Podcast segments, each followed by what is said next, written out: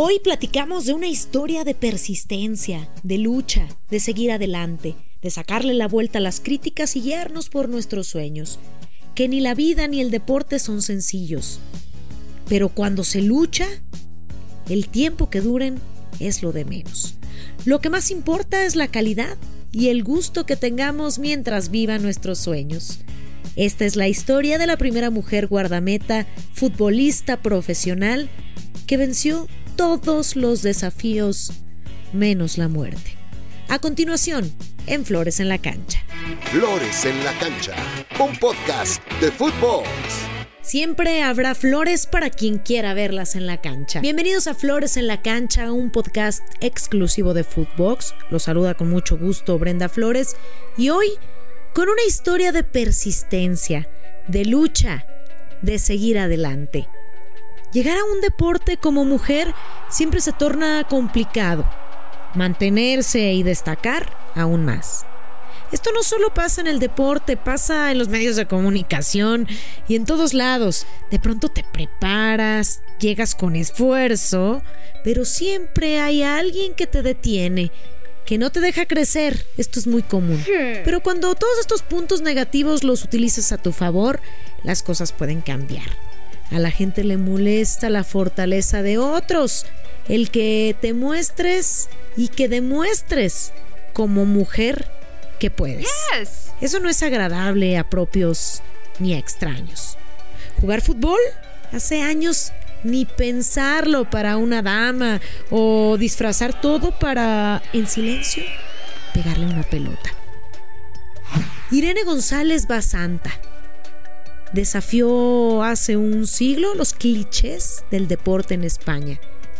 Nacida el 26 de marzo de 1909 en una vivienda humilde del campo Daleña, lo que hoy es la entrada del barrio de Monte Alto de A Coruña.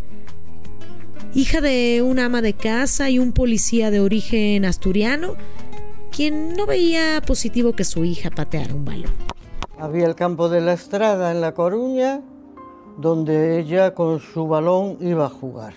Mi abuelo, por lo que me contaba mi madre, preguntaba en casa, ¿y la niña? La niña ha salido. Pues, ¿y dónde? Con el balón, como siempre, y allá iba él a buscarla, llevaba el bastón para asustarla.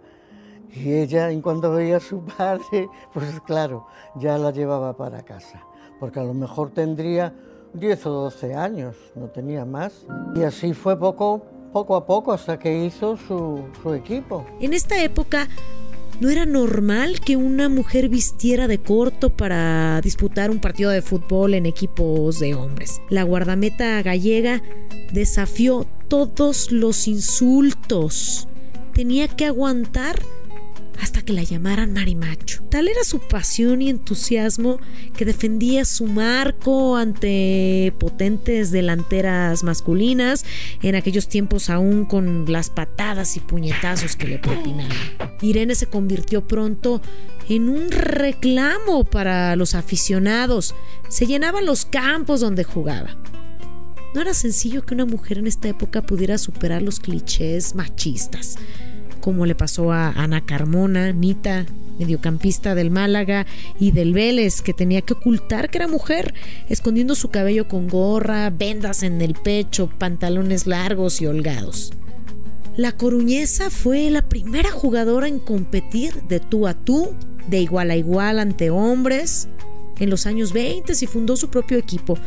Tenía el punto obstinado de las pioneras. Probó ser delantera, pero encontró en la portería sus mejores armas para estar al frente de un equipo al que después le llamaría Irene Fútbol Club. Era la única mujer entre hombres, capitana y además la primera en cobrar por jugar fútbol en España.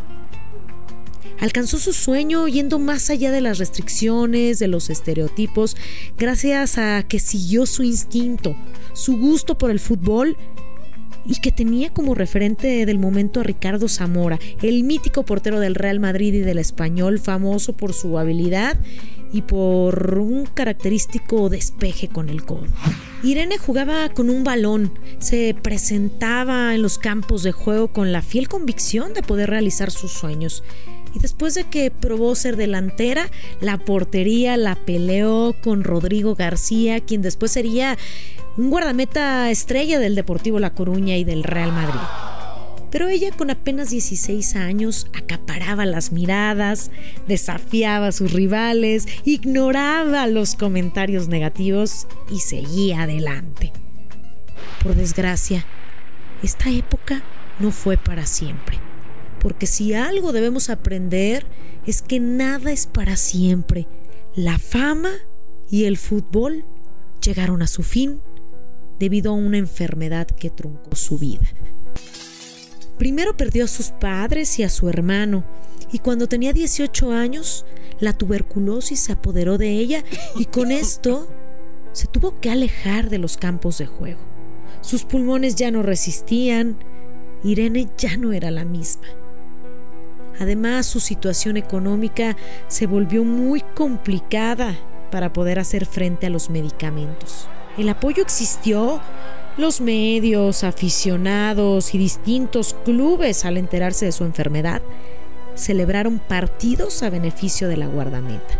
El llamado estaba latente para apoyar a la mujer que enfrentó a la sociedad, a las críticas para conseguir sus sueños.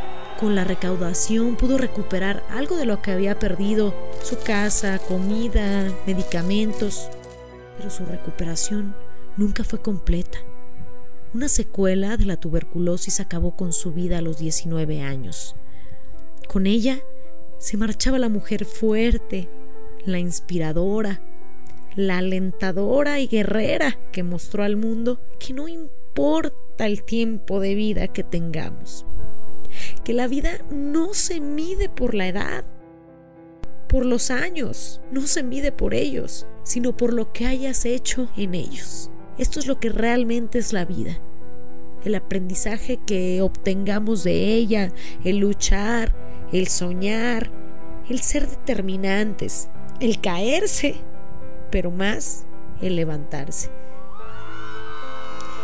Y sin duda, muchas tendremos una historia similar a la de Irene Sabes que te van a criticar, que te tratarán de limitar, pero lo que debe triunfar es la persistencia para sacudirte y seguir en el camino hacia los sueños. Porque lograrlos, aún con las dificultades, es lo que da la certificación de vida.